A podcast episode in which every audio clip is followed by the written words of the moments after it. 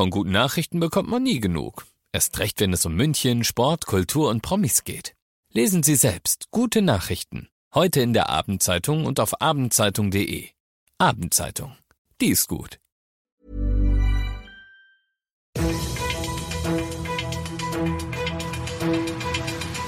95 5 Charivari. Das München Briefing. Münchens erster Nachrichtenpodcast. Mit Christoph Kreis und diesen Themen. Die Stadt München bündelt ihre Kräfte im Kampf gegen Corona und Bayern verschiebt die Abiturprüfungen im nächsten Jahr. Herzlich willkommen zu dieser neuen Ausgabe. In diesem Nachrichtenpodcast kriegt ihr jeden Tag innerhalb von fünf Minuten all das zu hören, was in München heute wichtig war. Das könnt ihr euch dann jederzeit und überall da, wo es Podcasts gibt, geben oder immer um 17 und 18 Uhr im Radio. Einen Tag vor dem Startschuss hat sich der Chef persönlich umgesehen.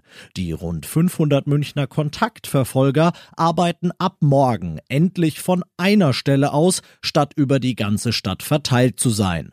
Die neue Anti-Corona-Zentrale ist in der Halle C2 auf dem Messegelände in Riem und die Gegebenheiten dort, die hat sich Oberbürgermeister Reiter heute angeguckt und sagte, wir haben ja das geschafft, was, was die Hoffnung war, nämlich mehrere hundert Arbeitsplätze hier so einzurichten, dass wir in der aktuellen Situation eben infektiologisch ähm, alles getan haben, um die Kolleginnen und Kollegen davor zu schützen, sich selber anzustecken.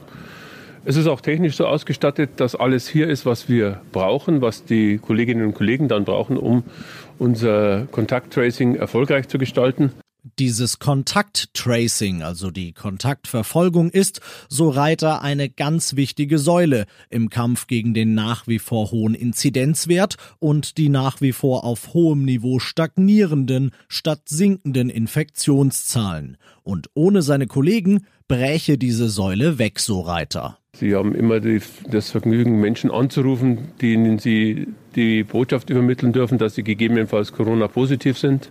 Das sind nicht immer einfache Gespräche, wie man sich vorstellen kann. Und das den ganzen Tag zu tun, ist aller Ehren wert, sage ich ganz ehrlich. Aber es dient unserer aller Gesundheit. Und deswegen möchte ich gerne schon vornherein sagen, herzlichen Dank an die Kolleginnen und Kollegen, die das die nächsten Wochen und Monate machen.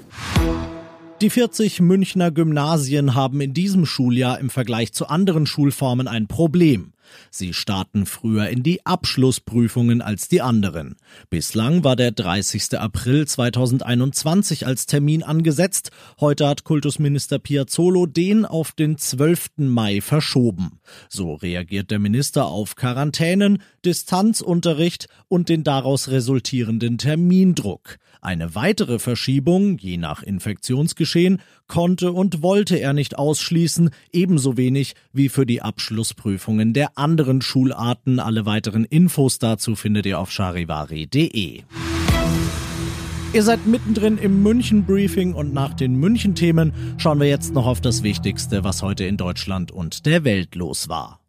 Homeoffice, so sieht für Millionen Deutsche seit Corona der Alltag aus. Gar nicht so schlecht, findet Arbeitsminister Heil. Er hat heute ein Gesetz durchgebracht, das Homeoffice auch noch nach Corona erleichtern soll. Allerdings hat er es nicht so durchgebracht, wie er wollte. Charivari-Reporterin Manja Borchert. Der Arbeitsminister musste seine Pläne gewaltig abspecken. Er wollte eigentlich ein Recht auf Homeoffice an 24 Tagen im Jahr, wenn der Job es zulässt. Daraus ist jetzt geworden, der Beschäftigte hat das Recht, seinen Wunsch nach mobilem Arbeiten mit dem Arbeitgeber zu besprechen. Wird der Wunsch abgelehnt, muss das schriftlich begründet werden. Auch Lücken im Versicherungs- und Arbeitsschutz beim mobilen Arbeiten soll das Gesetz schließen.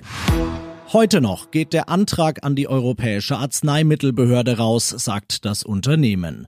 Der US-Pharmakonzern Moderna will als erstes Unternehmen für seinen Corona-Impfstoff eine sogenannte bedingte Zulassung in der EU. Aus Brüssel Charivari-Korrespondentin Sarah Geiser-D. Bei der bedingten Zulassung kann die Europäische Arzneimittelagentur ein Mittel unter bestimmten Bedingungen auch auf Grundlage weniger umfassender Daten zulassen, wenn das Präparat dringend gebraucht wird.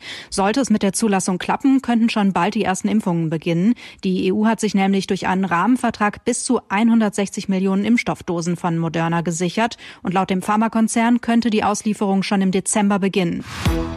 Und das noch zum Schluss. Der Bundesyogi darf bleiben. Das haben hohe Tiere des DFB heute mit dem Bundestrainer geklärt. Klärungsbedarf gab es, weil die Nationalmannschaft zuletzt gegen Spanien ja mit 0 zu 6 ordentlich Prügel bezogen hatte.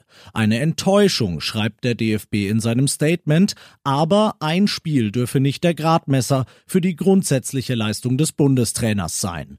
Der werde alles daran setzen, mit der Mannschaft eine begeisternde EM zu spielen. Ich zitiere Franz Beckenbauer. Schauen wir mal. Ich bin Christoph Kreis, ich wünsche euch einen schönen Feierabend. 95 5 Charivari, das München Briefing. Diesen Podcast jetzt abonnieren bei Spotify, iTunes, Alexa und charivari.de. Für das tägliche München Update zum Feierabend. Ohne Stress, jeden Tag auf euer Handy.